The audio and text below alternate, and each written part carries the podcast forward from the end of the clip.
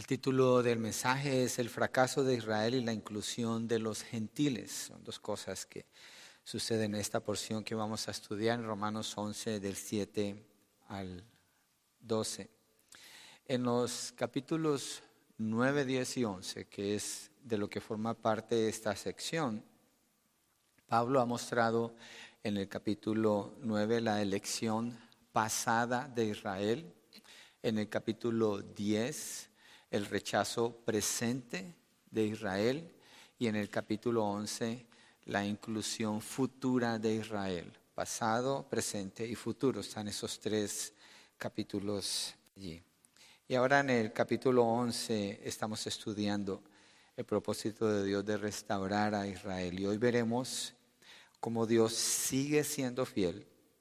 Israel sigue siendo la nación escogida por Dios y la salvación sigue siendo la obra de gracia de Dios. Estas tres cosas principalmente creo que lo que vamos a ver el día de hoy en dos puntos.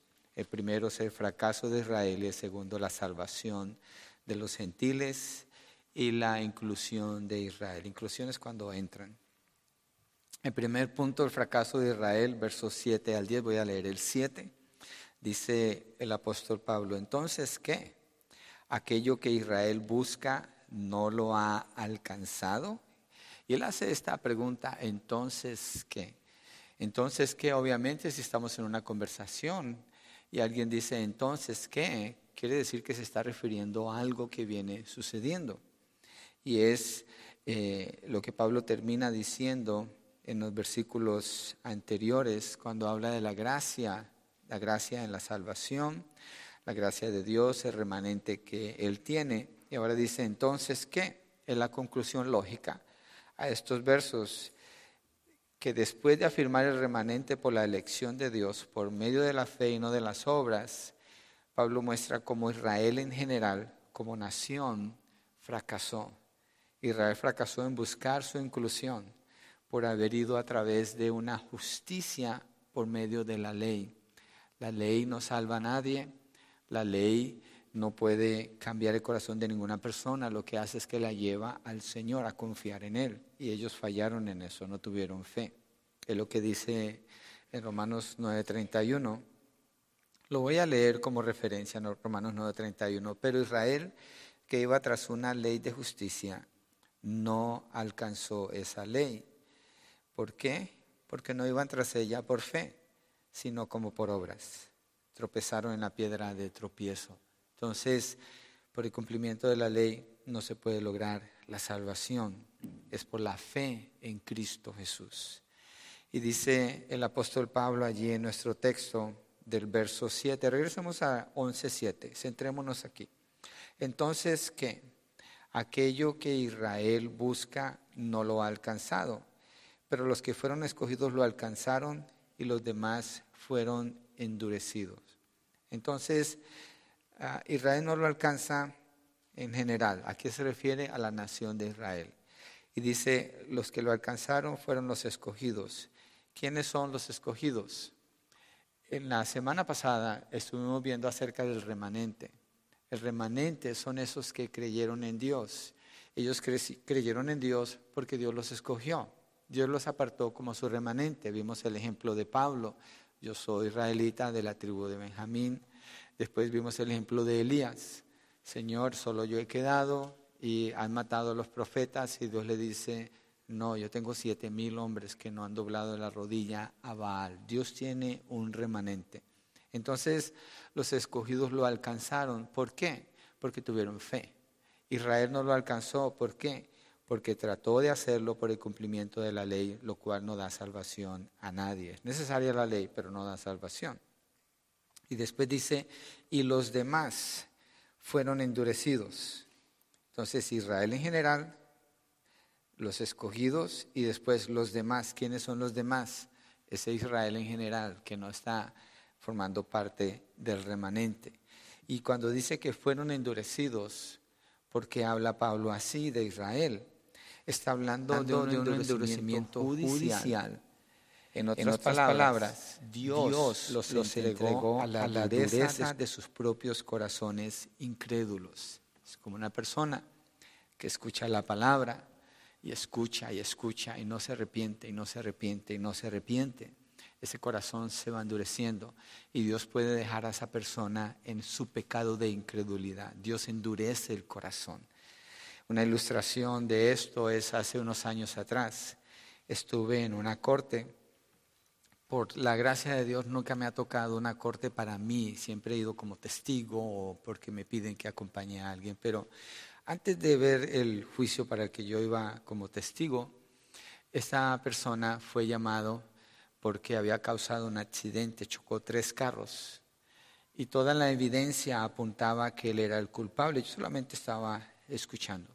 Todos testificaban contra él porque se había pasado la luz en rojo y había dañado tres carros más y había lastimado algunas personas.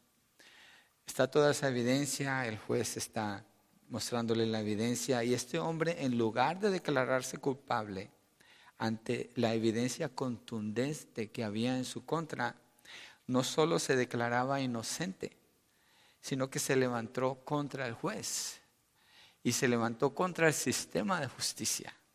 Este hombre estaba endurecido en su corazón y ante la misma evidencia contra él se levantó en contra de todos y no podía entender lo que estaba sucediendo. Ese es un ejemplo de un hombre endurecido por Dios, es decir, que judicialmente es entregado por el Señor a la dureza de su propio corazón. La persona toma esa elección, pero cuando dice que Dios endureció su corazón, lo cual indica es que el hombre no está nunca separado de Dios. No importa si es un creyente o no es un creyente. Porque eh, cuando dice que Dios endureció el corazón de Faraón, obviamente Faraón no creía en Dios. Entonces, lo que indica es que Dios judicialmente está actuando todo el tiempo.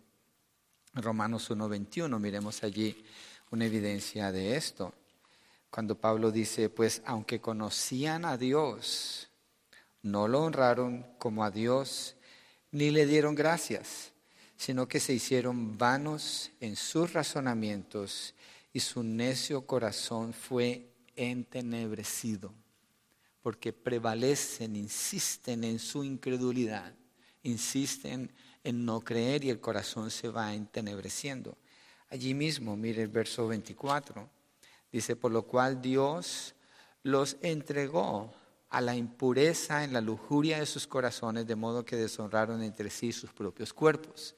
Si uno sigue leyendo, Pablo está mostrando aquí en Romanos 1 una espiral, una espiral donde las personas que se resisten para creer, se, se deshonraron sus propios cuerpos, empieza a hablar de la homosexualidad, habla de la desobediencia a los padres, habla del odio, de los pleitos, las contiendas, habla, cada vez el pecado se va manifestando más y más.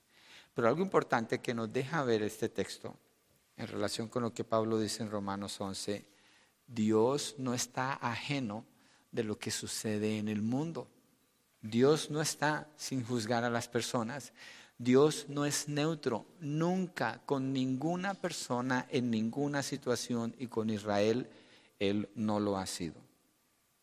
Entonces Pablo establece eso cuando dice, entonces que aquello que Israel busca no lo ha alcanzado, pero los que fueron escogidos lo alcanzaron y los demás fueron endurecidos. Cuando dice fueron endurecidos, está una acción externa operando en sus vidas. Es Dios judicialmente endureciéndolos.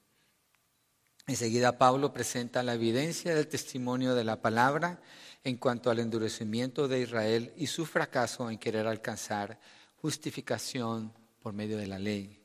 Y miremos el verso 8, lo que empieza a mostrar él tal como está escrito. Si fueron endurecidos, ahora muestra la evidencia. Tal como está escrito, Dios les dio un espíritu embotado, ojos con que no ven y odios con que no oyen hasta el día de hoy. Estoy tratando de ejercer dominio sobre mi voz porque no debo levantarla mucho. Me apasiona la escritura y quisiera decir algunas cosas con toda fuerza, pero no debo, hoy no debo. Estoy tratando, por eso me oyen un poco más calmado. Vamos a ver qué tanto soporto. Entonces, allí en el, en el verso 8, Pablo dice, tal como está escrito, está dando la evidencia de la palabra, así está escrito. Dios les dio un espíritu embotado. ¿Quién les dio ese, espíritu? Dios. Un espíritu embotado, o sea, que no pueden comprender. Ojos con que no ven y oídos con que no oyen hasta el día de hoy. Los ojos y los oídos son los órganos más sensibles que tiene una persona para percibir, para entender. Y dice que ellos no pueden. Y esta referencia está hablando del libro de Deuteronomio. Moisés escribe estas palabras. Dios se las da para que la escriba al pueblo de Israel. Israel se encuentra en su travesía en el desierto. El libro de Deuteronomio es el último del Pentateuco. Y en el libro de Deuteronomio Moisés repite la ley que les dio en Levíticos. En Levítico les dio la ley para que la obedecieran y se acercaran a Dios. Ellos desobedecieron, endurecieron su corazón. Cuando llega Deuteronomio han pasado 40 años. Toda la primera generación murieron en el desierto por cabezas duras, porque se resistieron en creer en el Señor. Y a esta nueva generación otra vez les está diciendo que Dios les ha dado un espíritu embotado, ojos con que no ven y oídos con que no oyen. No es porque Dios esté obrando con malicia con ellos, es porque Dios los está tratando conforme a la dureza de su corazón. Es un endurecimiento judicial de parte de Dios, porque ellos han visto las maravillas, los milagros, han visto el sustento de Dios por 40 años en un ambiente hostil y peligroso, pero aún así no creyeron, a excepción del remanente, porque Dios siempre ha tenido un remanente. Entonces, esto es durante el proceso de entrar a la tierra prometida. Y enseguida el apóstol Pablo recurre a otro tiempo, cuando ya están en la tierra prometida, ya tienen reyes, han sido prosperados, son una nación poderosa, pero David profetiza contra la nación cuando dice, Seguimos en el verso 9, hay Romanos 11. Esta es una referencia a un salmo, Salmo 69, pero vamos a leerlo de Romanos. Dice, dice David, su banquete se convierta en lazo y en trampa y, pie, y en piedra de tropiezo, en retribución para ellos. Estos son los salmos imprecatorios. Los salmos imprecatorios hablan de, Señor, eh, destruye a mis enemigos, acábalos, está pidiendo venganza de parte de Dios. Difícil usarlos hoy en día, pero en el Antiguo Testamento así ellos oraban y era apropiado. En este caso, Él está pidiendo castigo de sus enemigos, pero este es un salmo mesiánico. Si usted lee el Salmo 69, Salmo 69 está hablando del Señor Jesucristo está hablando del sufrimiento del Señor Jesucristo y está hablando de los que se levantan como sus enemigos. Y David profetizando de este evento dice, Señor, castígalos, que su banquete se convierta en lazo y en trampa y en piedra de tropiezo y en retribución para ellos. Quiere decir que está orando contra Israel. Israel tiene a la mesa las bendiciones de Dios. Tiene a la mesa las promesas de Dios, las riquezas que Dios les ofrece. Pero este salmo indica que la mesa se voltea para ellos y David ora que se convierta en juicio contra ellos. La venida del Mesías era su banquete, la bendición más grande que Dios traía a su pueblo. Y de acuerdo con la profecía del Salmo, ellos endurecerían su corazón contra Dios, porque este Salmo específicamente está hablando del tiempo de la crucifixión del Señor Jesucristo. Ellos rechazarían al Hijo de Dios, el Mesías prometido que venía para salvarlos. Vino de ellos, habitó entre ellos y manifestaría señales contundentes, dándoles sanidad, resurrección de los muertos, enseñando del reino de Dios, pero aún así ellos lo rechazaron. Entonces el texto de Deuteronomio de David muestra la época donde ellos son llamados como nación y están a punto de entrar a la tierra prometida. El texto del Salmo 69 es más o menos en el año 1000 antes de Cristo, ya ellos han entrado a la tierra prometida, son un reino y siguen en la misma condición de dureza, duros de servir, un corazón duro contra Dios. Y estos textos dan testimonio de que Dios los entregó de manera judicial a la dureza de sus corazones. Usted que está escuchando esto, tenga mucho cuidado, mucho cuidado. No endurezca su corazón contra la palabra del Señor. Si Dios le llama al arrepentimiento, no endurezca, no se resista a la palabra del Señor, no se vaya de aquí y se ocupa y se olvida de qué fue lo que la palabra del Señor dijo. Considérelo, considérelo, porque las personas que se resisten al Señor vienen una dureza judicial de parte de Dios contra ellos. En otras palabras, pudiéramos decir que Dios le da la espalda a Israel y los deja prosperar en su maldad. Lo peor que le puede suceder a una persona, mire, lo peor que le puede suceder a una persona es que Dios la deje prosperar en su maldad. No hay nada peor que eso. La palabra indica que los que son hijos de Dios, Él los disciplina, se opone, les causa dolor y les causa el que consideren sus pasos, los detiene. Pero el que no sucede eso es porque Dios lo está abandonando en su pecado. Esa es el, la dureza judicial de parte de Dios que está sucediendo allí contra Israel. No es el fin, no es el fin porque allí no terminan las cosas para Israel y, el apóstol Pablo lo presenta, pero nuestra aplicación le animo a que considere eso. Mire, es como cuando una persona trabaja y trabaja duro y está con una pala o con un martillo o está usando herramientas pesadas. Y esa persona trabaja y trabaja y en las manos se empieza a formar callos, al punto que esa persona ya no tiene problema con cargar algo pesado, no siente el dolor. Hay una resistencia contra eso, así es el corazón. En el corazón se puede formar un callo de resistencia contra la, la verdad y la bondad del Señor. No deje que eso suceda con usted porque el texto indica que es una elección personal y es una respuesta de Dios. Él no es ajeno y Él no es neutro. Dios no está neutro con ninguna de sus acciones, créame. Él no es neutro. Dios está siempre gobernando y tomando acción. Entonces, con Israel eso es lo que sucede. Y tanta evidencia de la bondad del Señor con ellos, del cumplimiento cumplimiento de la promesa del libertador. Pero no quisieron, al contrario, endurecieron sus corazones.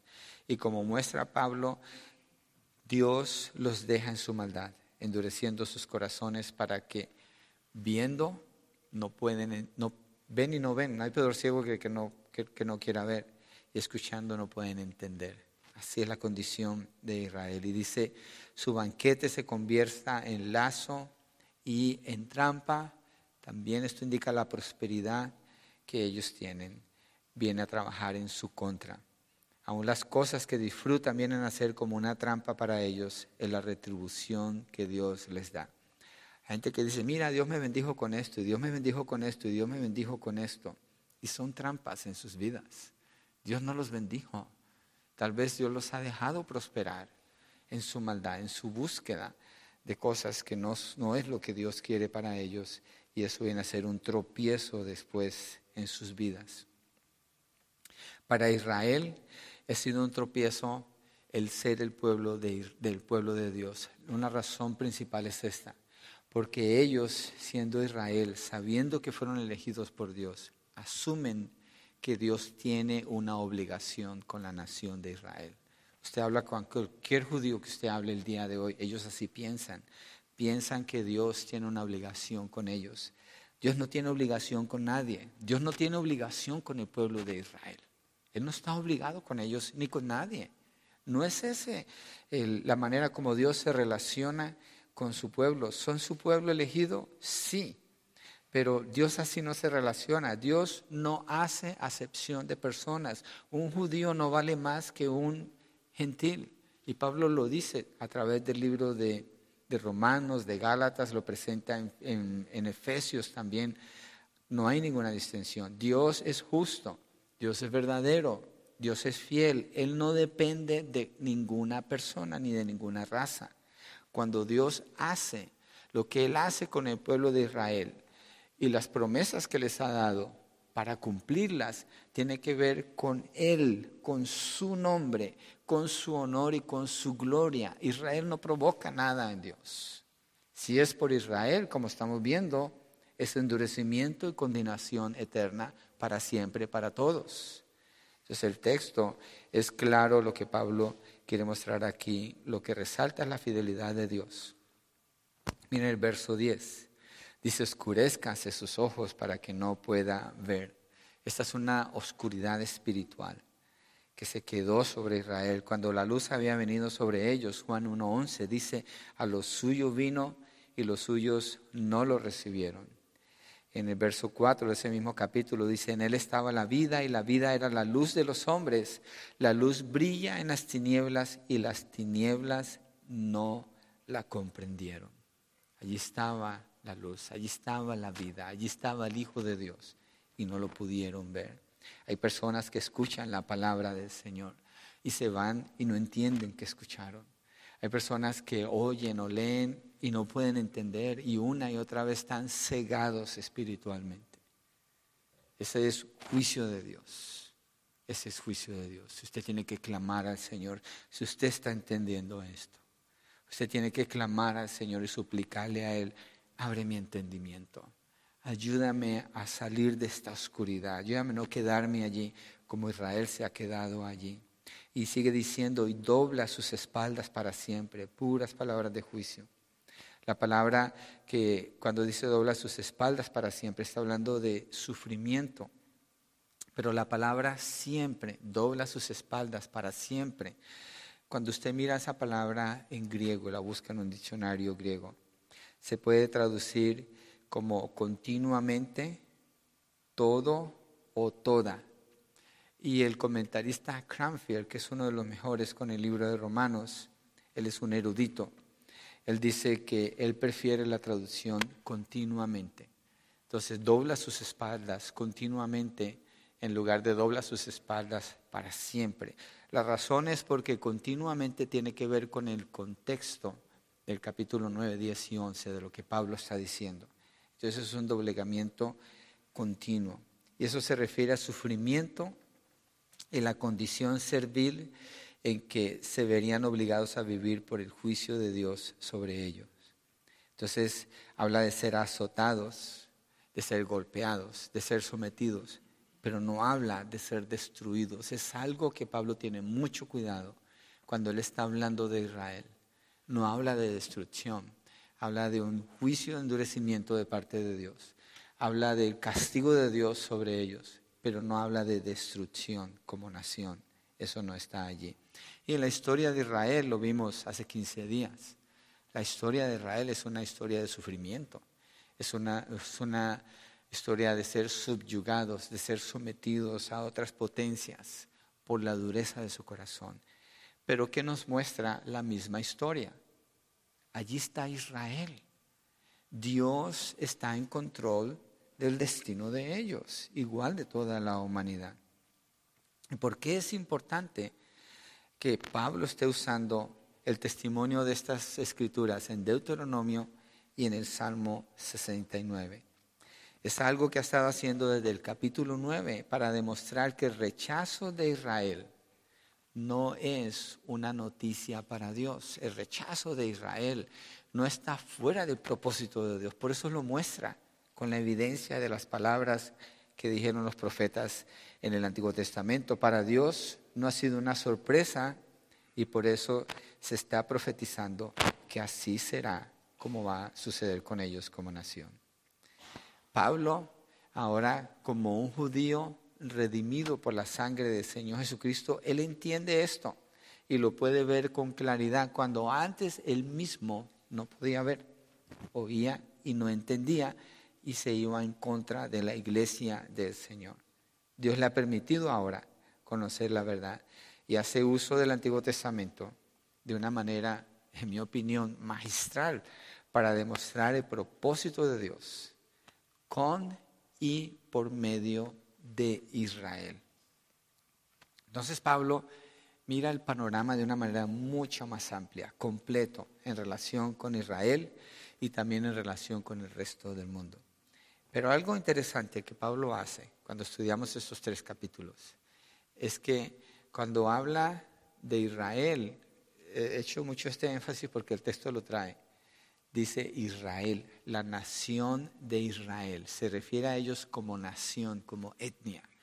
Pero cuando habla del resto del mundo, dice gentiles, es decir, todos los que no son Israel. Entonces está marcando Israel y no Israel. Y el endurecimiento de Israel, su endurecimiento es parte entonces del propósito de Dios.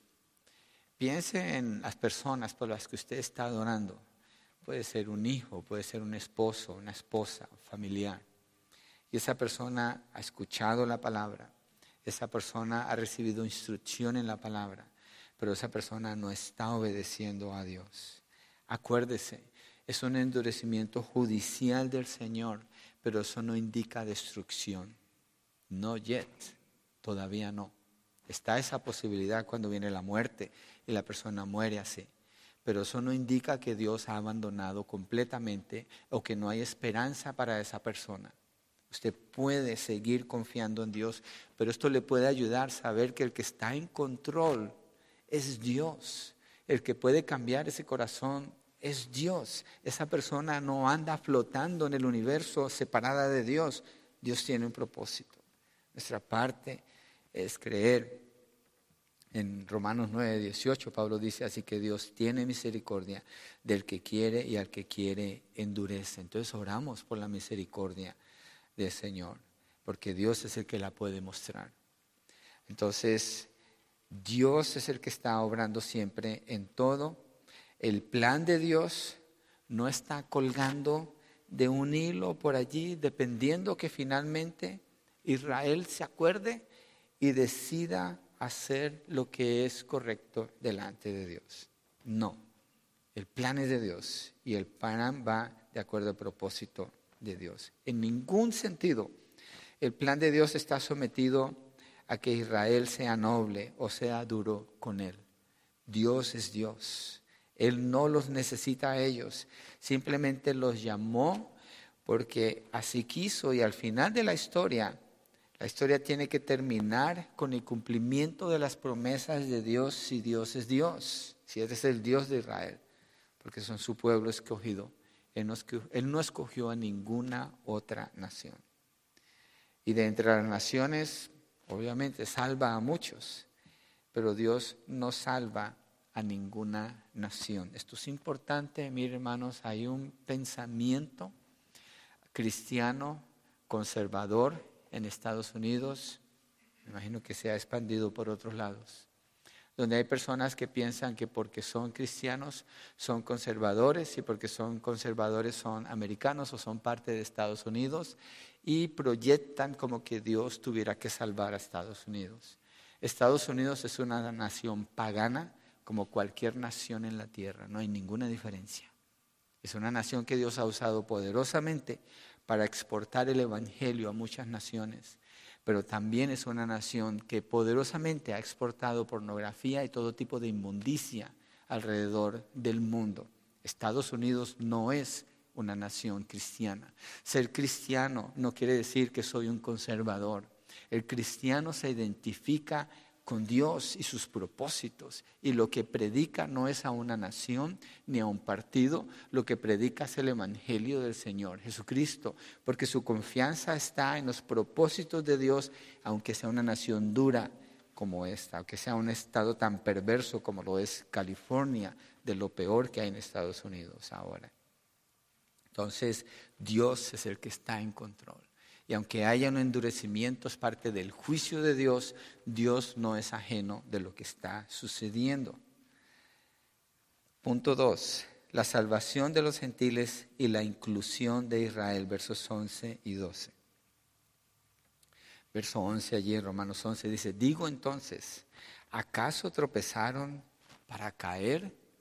Qué interesante, porque hasta este punto estamos hablando la dureza del corazón de Israel la evidencia de las escrituras que ellos han endurecido siempre su corazón con el Señor, el endurecimiento judicial de Dios hacia ellos, y pareciera como, no, pues entonces Israel seguramente cayeron para quedarse así caídos, y Pablo inmediatamente lanza la pregunta, digo entonces, ¿acaso tropezaron para caer? De ningún modo. Tropezaron, la manera como está usando la palabra aquí, se puede interpretar de esta manera.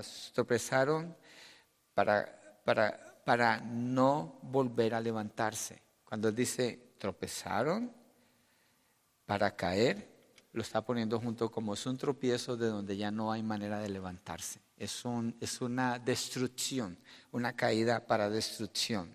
¿sí? Y él dice rotundamente no. Es obvia la pregunta, después de lo que acaba de explicar. Seguramente es la conclusión a la que correrían los gentiles que están leyendo la carta. Pero la respuesta de Pablo es un contundente no. ¿Y sabe qué? Hay muchos cristianos que han concluido eso. Para ellos ya no hay Israel en el plan de Dios. Para ellos Israel cayó para nunca levantarse. Para ellos Israel ya fue reemplazado porque Israel no respondió con fe ante Dios. Es falso porque el texto no dice eso. Pablo mismo por eso pone la pregunta cuando dice, ¿acaso tropezaron para caer? Y la respuesta es no. Es un contundente no de ningún modo. O otra manera de decirlo es, no hay manera de que esto pudiera llegar a ser. No importa por dónde lo mires, no es así, es imposible. Para terminar en otra conclusión, tendría que irme en contra del texto, en contra de las palabras del apóstol Pablo. Y no puedo hacer eso. Necesitamos escuchar lo que él está presentando aquí. Es cierto que Israel ha tropezado. Es cierto que Israel es un fracaso. Como nación, Israel es un fracaso en su intento de hallarse justificados delante de Dios son un fracaso, porque se han movido de acuerdo a la ley y no de acuerdo a la fe. La ley debe llevarlos a la fe en Cristo Jesús y jamás hicieron esa conexión. Se quedaron solamente con la, con la ley y los ha llevado a un tropiezo garrafal, bastante serio, pero no definitivo. No es una caída definitiva no contundente a ser quitados o reemplazados de alguna manera. Es decir, que su rechazo, porque sí están, ellos rechazaron a Dios y Dios los ha rechazado, a Israel, a Israel en cuanto a la salvación, no como nación, en cuanto a la salvación, pero ha sido algo temporal, no permanente. ¿Y por qué? Si estamos hablando que Dios está en control, si el texto nos está mostrando que todo está dentro del propósito de Dios, tiene que haber un propósito en esto. Tiene que haber algo por lo cual Dios ha permitido el endurecimiento de Israel y no la destrucción de ellos. Y eso tiene que ver con la gracia de Dios dentro de su plan soberano. Y lo que Pablo sigue diciendo, mira la frase que dice enseguida, pero por su transgresión, estamos en el verso 11, pero por su transgresión, ha venido la salvación a los gentiles para causarles celos. ¿Cuál es la, transgresión de Israel? Miren, no hay mayor transgresión para una persona en la humanidad que rechazar al Señor Jesucristo. Ese pecado es imperdonable. Ese pecado esencialmente es el pecado que condena a las personas al infierno cuando no creen en el Señor Jesucristo. Satanás ha manipulado eso para presentar un evangelio falso y que las personas usen el nombre del Señor Jesucristo, pero no confiesan el nombre del Señor Jesucristo. tienen el pecado más grave de incredulidad, porque hablan de otro Jesús, no el de la Biblia. Israel ni siquiera acepta al Señor Jesucristo. Tienen un Mesías que no es el Mesías de la Biblia. ¿Cuál Mesías está esperando Israel? Israel está esperando que Él venga por el monte de los olivos, como dice la palabra, la promesa está en Zacarías. Y dice la palabra que por ahí va a entrar para entrar a Jerusalén. Pero no se dan cuenta que Jesús ya vino por el monte de los olivos, caminó y entró por la puerta del este para entrar a la ciudad de Jerusalén y caminar al templo. Él ya vino. Pero ellos siguen esperando a ese Mesías. Entonces la transgresión de Israel los ha llevado a esperar, ¿saben quién? En el anticristo. Esa es la asociación que ellos van a hacer, porque están esperando a alguien que los libere del poder de sus enemigos. Israel está lleno de enemigos a su alrededor, no porque ellos mismos lo hayan provocado, pero por ser el pueblo de Dios, Satanás así obra. Y eso explica la razón por la cual terminarán haciendo un tratado lo que indica la palabra cuando usted lee Mateo 24 y 25. Y esta persona se sentará en el trono, allí, en el templo diciendo yo soy Dios. Es entonces cuando ellos entenderán lo que han hecho. Entonces, pero por su transgresión ha venido la salvación a los gentiles para causarles celo. Su transgresión que los ha separado de la verdad. Su transgresión es el rechazo del Mesías y su intención de ser justificados por la ley sin la fe, es decir, sin esperar la salvación que Dios les ofrece. Y esta transgresión de Israel, por esta transgresión ha venido la salvación a los gentiles.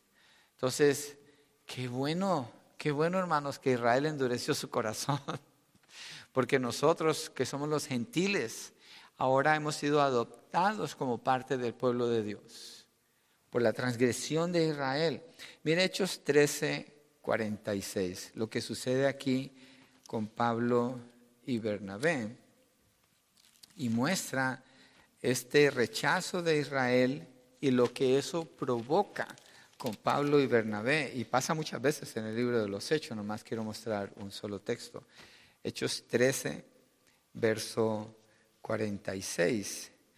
Entonces Pablo y Bernabé hablaron con valor y dijeron, era necesario que la palabra de Dios les fuera predicada primeramente a ustedes. ¿De quién está hablando? Judíos. ¿En dónde? En la sinagoga. ¿Cuándo? En el día de reposo. Judíos.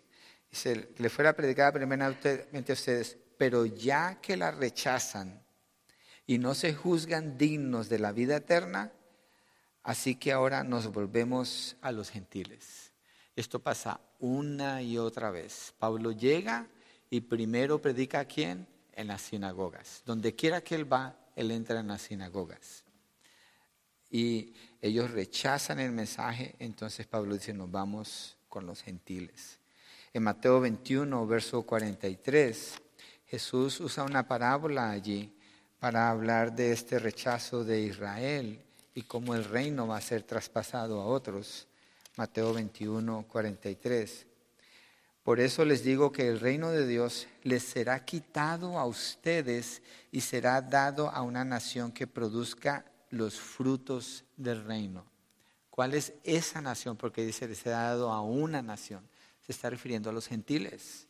Ellos son los que van a recibir el reino.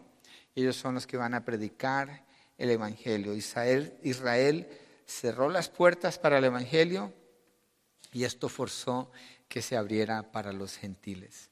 ¿Para qué? Dice Pablo ahí en Romanos 11, para causarles celos, para causarles celos. Estaba observando a dos de mis nietos ayer y el primer nieto cuando nació tenía toda la atención de sus padres, todo el cariño, así es un niño cuando nace. Es un angelito, es el más bello, el más bonito, cuando se ríe, cuando se mueve, las fotos, los videos, la fiesta, todo eso está allí. Pero después nació la bebé, la hermanita. Y antes de que naciera la hermanita, a veces los niños empiezan a ponerse un poquito áspero con la mamá y como queriéndose independizar. Pero ahora que está la bebé, ese niño le lleva libros a la mamá, ese niño abraza a la mamá, ese niño quiere estar con la mamá, ese niño ha sido provocado a celos para buscar el cariño de ella. Es normal entre hermanitos eso sucede. Es lo que Pablo está mostrando aquí. Israel ha sido provocado a celos. ¿Por qué? Porque ahora los gentiles, nosotros proclamamos al Señor, lo exaltamos, tenemos una paz que sobrepasa todo entendimiento Vivimos llenos de esperanza porque estamos esperando el reino de Dios. Sabemos que tenemos un futuro garantizado, las promesas de Dios, la bendición de Dios, la presencia de Dios, la ayuda, la provisión en todo sentido de parte del Señor. Esto provoca a Israel a celos. Así es con Israel, ellos siendo el pueblo escogido por Dios. De ellos son la adopción como hijos, la gloria, los pactos, la promulgación de la ley, el culto, las promesas. Pero de repente todo esto lo empiezan a disfrutar personas que no son el pueblo de Israel, a quienes ellos llaman pecadores, gentiles. Cuando un judío usa la palabra gentil, lo que significa es pecador. ¿Por qué? Porque ellos no se ven como pecadores. Ellos se ven como el pueblo de Dios, los descendientes de Abraham. Pero ahora resulta que a los que ellos dicen gentiles, pecadores, son los que son el pueblo de Dios, la descendencia de Abraham, celosos. Ese fue el propósito de Dios, causarles celos. Este es el estímulo que Dios usa para hacerles regresar a Él. Él comienza por allí con el celo. Bueno, yo estaba pensando ahora en el viaje que hicimos a Israel y dije, con este tipo de cristianismo no creo que haya mucho celo para los judíos, porque es un cristianismo generalizado, corriente. No hay evidencia eh, fuerte en cuanto a lo que es la fidelidad con el Señor, pero dentro de eso está el remanente del Señor. Y mi oración es que ellos vean eso. Y cuando oro por la persona judía que conocimos allá, eso es lo que pido, que se acuerde de la evidencia que sí vio de entre todo esto, de entre todo el movimiento turístico, lo que es verdadero, lo que es fiel, porque eso es lo que los provoca a ellos a celos y eso los va a traer de nuevo a Dios. Cuando ellos se den cuenta de qué tan lejos están del Señor, y el, Evangelio, mire, el, cristianismo verdadero en el mundo ha hecho una labor impresionante por años y años y años, eh, invirtiendo miles y miles de dólares para traerlos a ellos de regreso a Israel, para traer refugiados de Rusia para que vayan a Israel. Para allí en Israel los cristianos van y atienden a judíos pobres, les muestran amor, cariño, compasión. Ahorita hay una unidad entre judíos creyentes y cristianos para ir y atender y sembrar la palabra. Ellos están viendo el amor del Señor a través de la iglesia del Señor con su remanente. Y eso los provoca a celos. Entonces, Dios, siendo el que está en control, logrará que sientan este celo. Y como lo presenta Pablo, allí comienza el regreso de Israel, como lo afirma Zacarías 12:10. Vamos a Zacarías. Zacarías es un dolor de cabeza para los amilenialistas, los que no creen en el reinado del milenio, para los que no creen que Israel es la nación escogida por Dios para ellos es un dolor de cabezas el libro de Zacarías, porque Zacarías presenta el cumplimiento del plan de Dios con su nación Israel.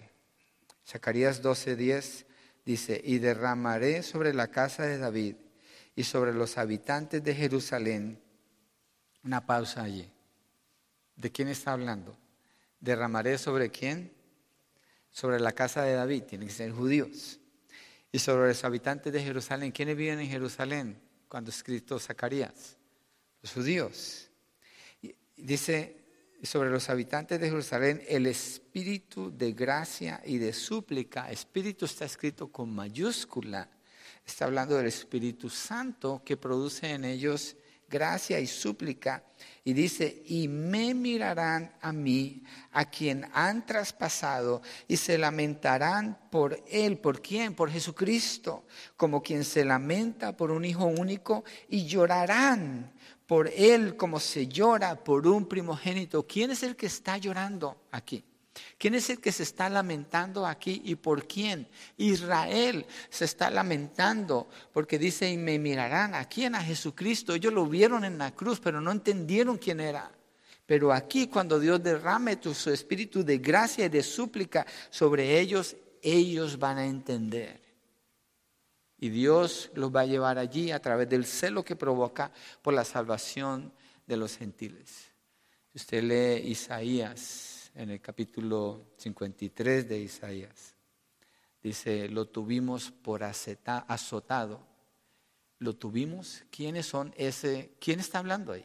¿Cómo que lo tuvimos? No fuimos nosotros, nosotros los gentiles no sabíamos nada del Mesías.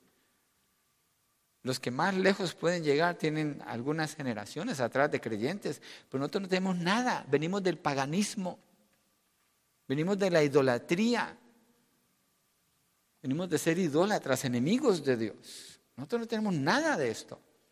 Todo esto es nuevo para nosotros. Entonces no puede estar, hablar, no puede estar hablando de nosotros. Isaías tiene que estar hablando de Israel. Cuando ellos, cuando se cumple lo que dice Isaías 53, lo tuvimos, es un judío el que está diciendo, lo tuvimos por azotado, Lo tratamos como culpable cuando él era inocente. Zacarías dice que Dios va a poner en ellos espíritu de gracia y súplica y me mirarán a mí, a quien han traspasado. ¿A quién traspasaron ellos? Al Mesías. Los judíos hoy en día dicen, los cristianos nos han acusado de que nosotros matamos al Mesías. No, Zacarías dice eso. Isaías dice eso. La palabra dice eso. Salmo 69 dice eso. No nosotros. Nosotros solamente miramos la evidencia histórica de lo que sucedió en la cruz y quién crucificó al Señor Jesucristo fueron los judíos. Ellos lo entregaron en manos de los gentiles porque endurecieron sus corazones, rechazaron a Dios, pero todo esto está dentro del plan y el propósito de Dios que ha causado una apertura gigantesca para que los gentiles entremos en la salvación. Y nosotros ahora, que no éramos nada venimos a ser el pueblo de Dios, no reemplazando a Israel.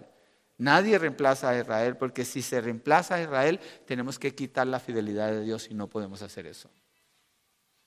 Pero Dios nos usa a los gentiles para causar celo en ellos y ellos van a lamentar y ellos van a saber la condición en que se encuentran y van a llorar y van a suplicar delante de Dios y algo que Dios está usando es ese celo porque ellos fracasaron en su intento.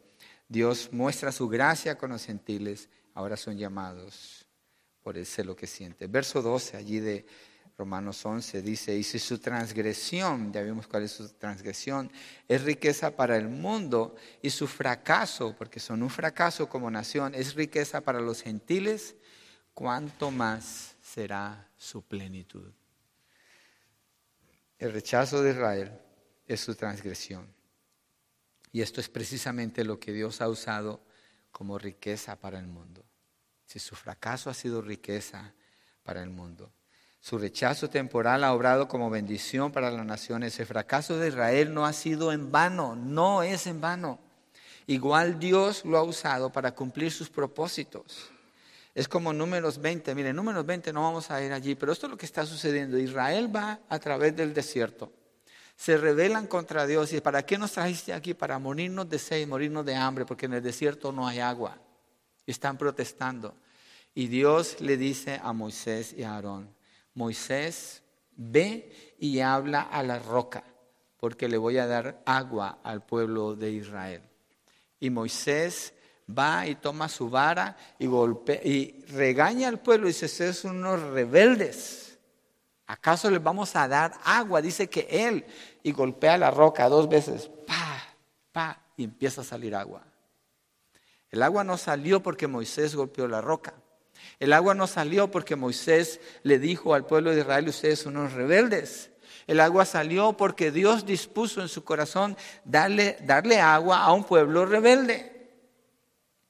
Dios sigue obrando su propósito con Israel a pesar de la dureza del corazón de Israel y más que eso le ha dado agua a las naciones de la tierra, la salvación en su Hijo Jesucristo. Entonces Dios va a obrar con usted, busquemos una aplicación personal o a pesar de usted, pero Dios va a cumplir su propósito. Mejor escuchar la voz del Señor.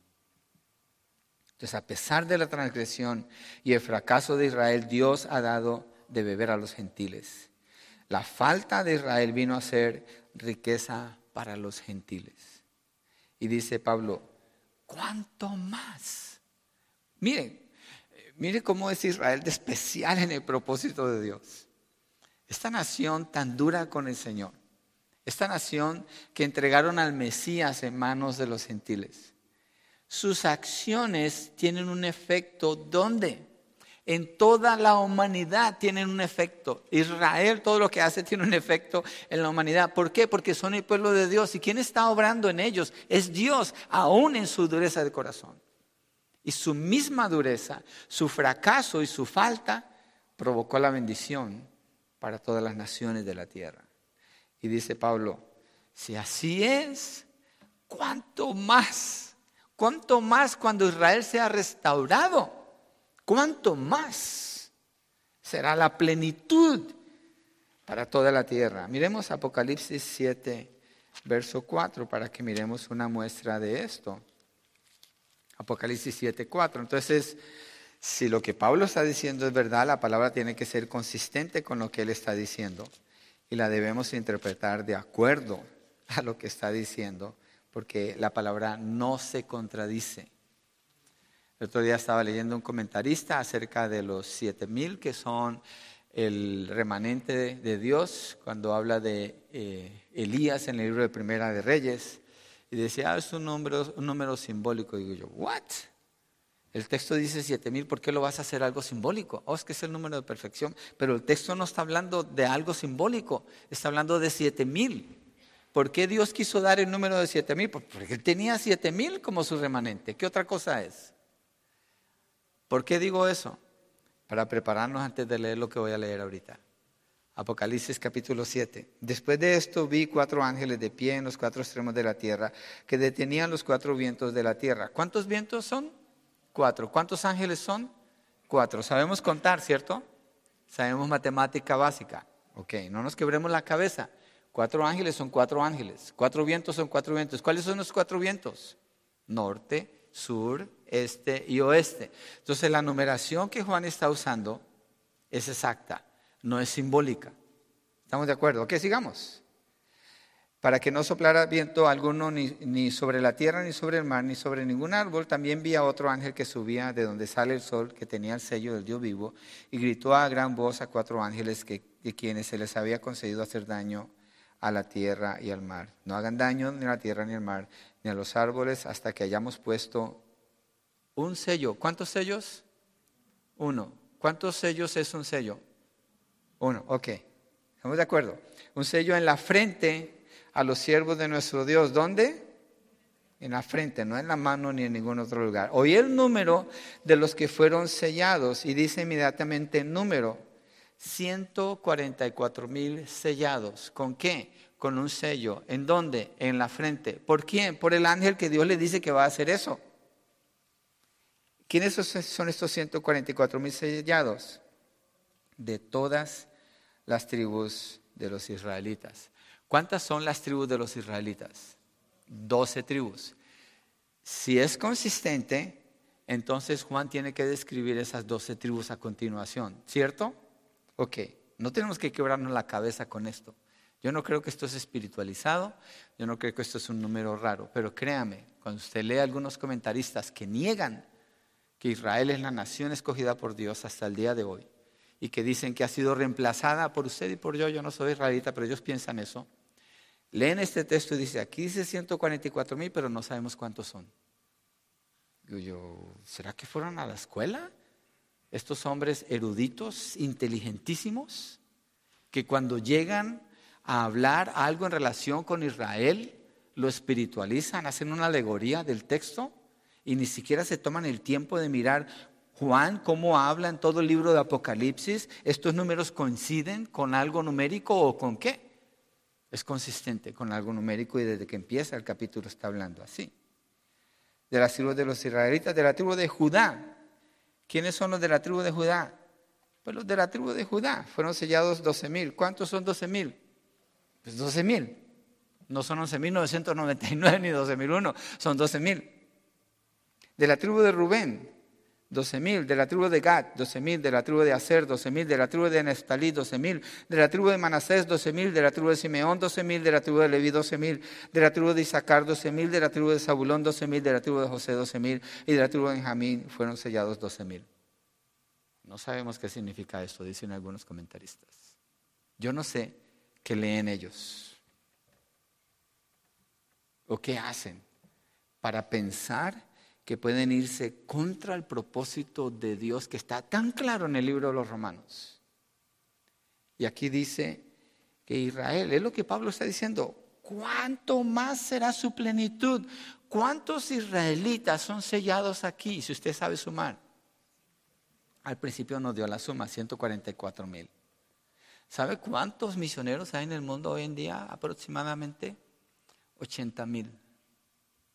¿Cuántos misioneros hay aquí? 144 mil. ¿Usted sabe cuántos de esos 80 mil misioneros son fieles en entregar la palabra del Señor, el Evangelio como es, y cuántos de esos están dando otro Evangelio. Usted sí sabe que muchos de esos misioneros en los países musulmanes dicen que los musulmanes están viniendo en cantidades y son seguidores de Jesús. ¿Sabe por qué dicen eso?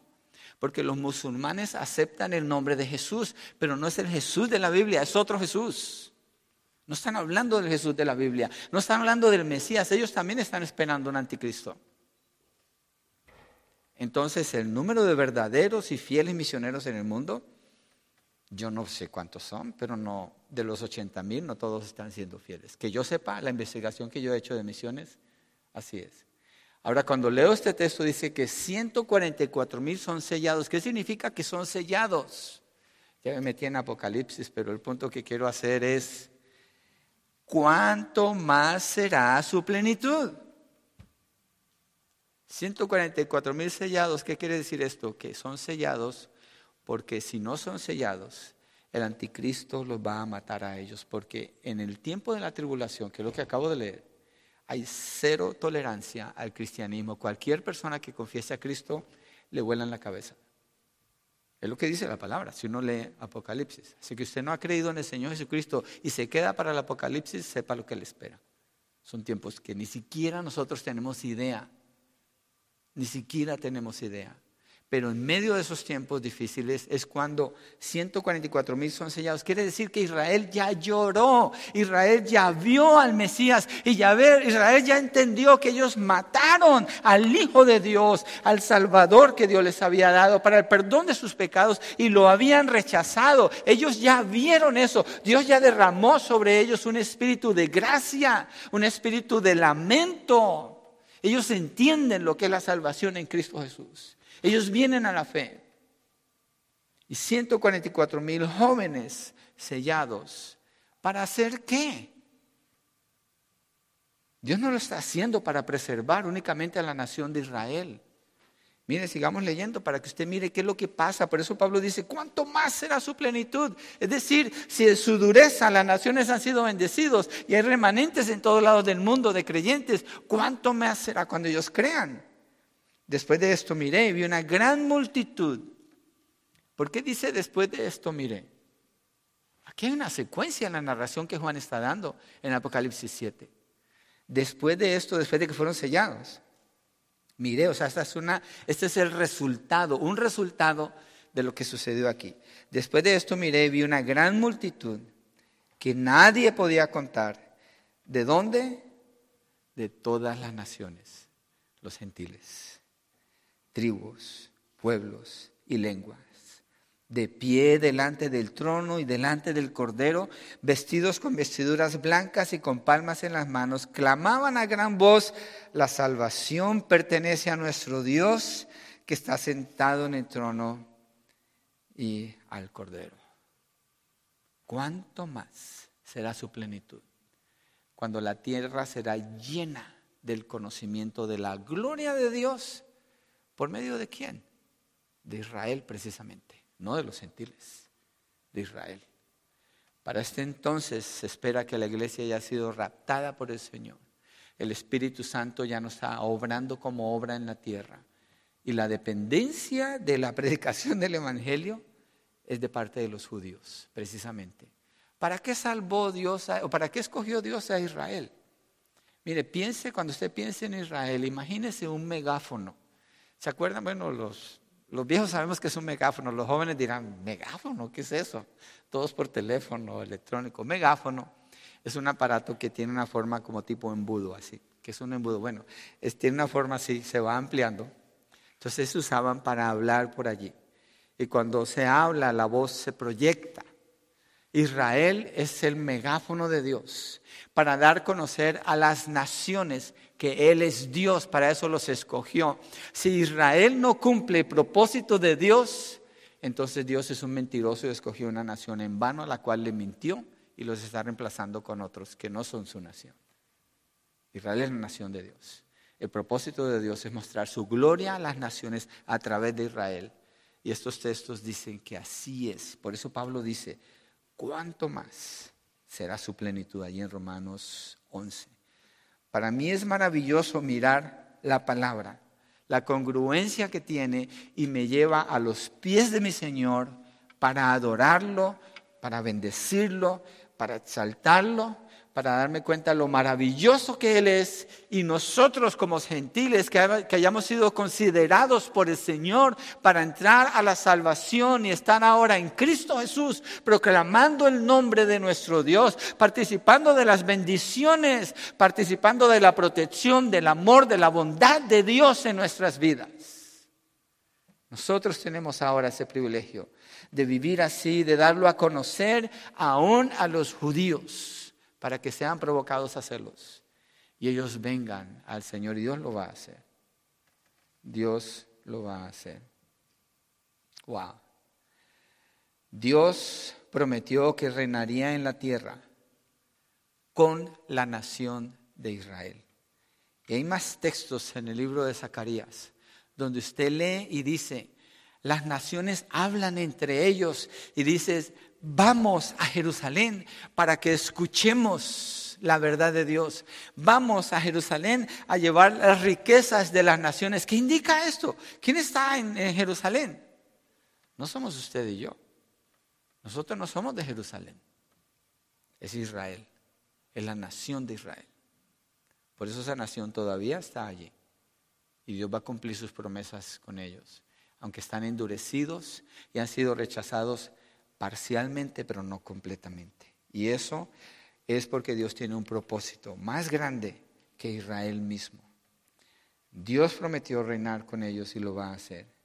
Ellos buscaron por sí mismo lograr el propósito de Dios, pero fracasaron, quedaron alejados de la fe, lo cual nunca estuvo fuera del propósito de Dios, quien ha usado su fracaso para traernos a los gentiles y siendo nosotros salvos, provoca a Israel a celos para que ellos regresen de nuevo a Él.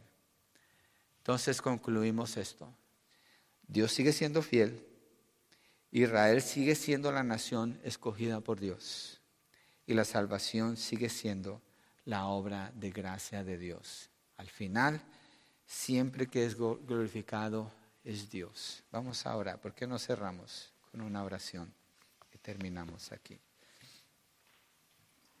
Señor, gracias por permitirnos ver a través de este texto tu magnificencia, tu grandeza, tu dominio, Señor. No hay nada desconectado de ti. No hay nada que se pueda sostener por sí mismo. Tú sostienes todas las cosas con tu palabra de poder y lo vemos en la evidencia con Israel la nación que tú escogiste, Señor. Qué privilegio que ahora nosotros seamos considerados tu pueblo, no Israel, pero tu pueblo redimido, Señor, y que seamos usados para causar a celos a una nación que ha endurecido su corazón contra ti. Oramos, Señor, por la salvación de Israel, por la paz en Jerusalén. Oramos por tu propósito, Señor, con esta nación que se cumpla, Padre, que tu nombre sea glorificado. Oramos por nosotros, Señor. Lo que aprendemos de esto al mirarte a ti en esta historia maravillosa, Señor, y saber que podemos confiar en ti, que nuestra salvación ha sido tu obra, que en nuestro tiempo de endurecimiento igual tú sigues obrando y nos vas a traer a ti de nuevo.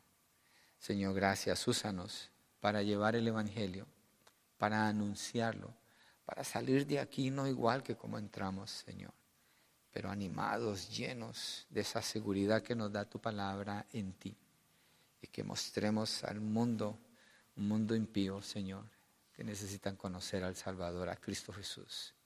Gracias, Padre, en el nombre de tu Hijo Jesucristo. Amén y amén.